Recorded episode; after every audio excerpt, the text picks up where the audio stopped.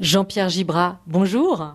Bonjour. Est-ce que c'est avec un petit pincement au cœur que vous achevez le cycle de Matteo, donc ce sixième album, ce personnage dont vous avez commencé à raconter les aventures en 2008 Premièrement, je réalise pas encore vraiment que c'est terminé. Et deuxièmement, Matteo, pour moi, même si on va pas suivre ce qu'il fait, je continue à penser qu'il va exister en Angleterre et peut-être en France après et tout ça. Et c'est pas un deuil. En, tout cas, ça risque d'en être un pour euh, les lecteurs, tous les admirateurs donc de cette grande fresque euh, historique. Matteo, qu'on a donc euh, commencé à connaître aux prémices de la Première Guerre mondiale, qui est mm. fils d'anarchistes espagnols, réfugié en France, à, à Collioure. Donc c'est un Catalan qui va s'engager euh, dans la Première Guerre mondiale par amour en fait. Hein.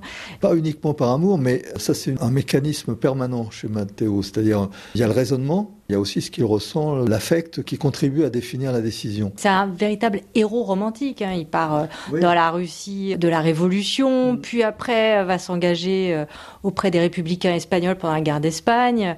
C'est vraiment la traversée de cet entre-deux-guerres. Oui, la traversée de cette période là qui est, qui est terre de contraste et avec des, des reliefs euh, saisissant, où on passe des espoirs les plus grandioses aux déceptions euh, les plus abyssales. Quoi. Donc en fin de compte, euh, le paradoxe, c'est qu'il n'est pas obligé d'aller en, 14, évidemment, de, s'engager. Il n'est pas obligé non plus d'aller être témoin de ce qui se passe en Russie, pas plus qu'il n'est obligé de s'engager en Espagne. Mais moi, je voulais raconter l'histoire d'un jeune homme élevé dans le pacifisme qui fait tous les conflits et aussi de témoigner de la déception de tous ces gens qui ont été promenés avec des espoirs incroyables et on leur a vendu euh, de l'espoir à crédit avec euh, toutes les idéologies de solidarité globale. Tout ça pour être euh, totalement broyé dans ces engagements. Et là, donc, dans ce sixième tome, là, c'est l'Exode. Enfin, on est en 1940. Il va aller rechercher son fils qui se pense être le fils d'un autre. C'est aussi, Mathéo, l'histoire d'une paternité, en fait. Alors, ce qui est curieux, c'est quand, quand j'ai relu tout le cycle, et je me suis aperçu qu'effectivement, cette histoire qui finalement est la, la, colonne vertébrale du tome 6, c'est effectivement la retrouvaille avec ce fils, ça prend du poids d'album en album. Il se réfugie dans cette quête de récupérer ce fils.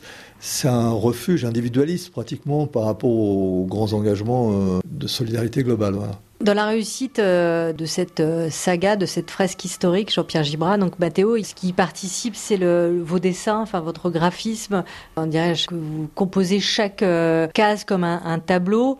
Quelle technique utilisez-vous? C'est la technique de l'aquarelle, mais qui est faite avec autre chose que de l'aquarelle. Ce sont des encres acryliques. Mais c'est exactement le même principe de transparence et tout ça, avec la possibilité supérieure pour moi de l'acrylique, c'est qu'on peut jusqu'à l'infini travailler les transparences, alors qu'avec l'aquarelle, au bout d'un moment, ça sature et voilà. Donc Jean-Pierre Gibrat, c'est pas avec une palette graphique ou à l'ordinateur Ah oui, absolument, c'est à l'ancienne, quoi. J'ai fait ni les beaux-arts ni les arts déco, tout ça, mais mais en regardant, comme beaucoup, beaucoup de dessinateurs de bande dessinée, c'est en regardant euh, ce que font les, nos maîtres qu'on devine un peu le cheminement qu'il faut suivre pour y arriver. Merci. Et donc, je rappelle que le tome 6 de Mathéo vient de paraître chez Futuropolis.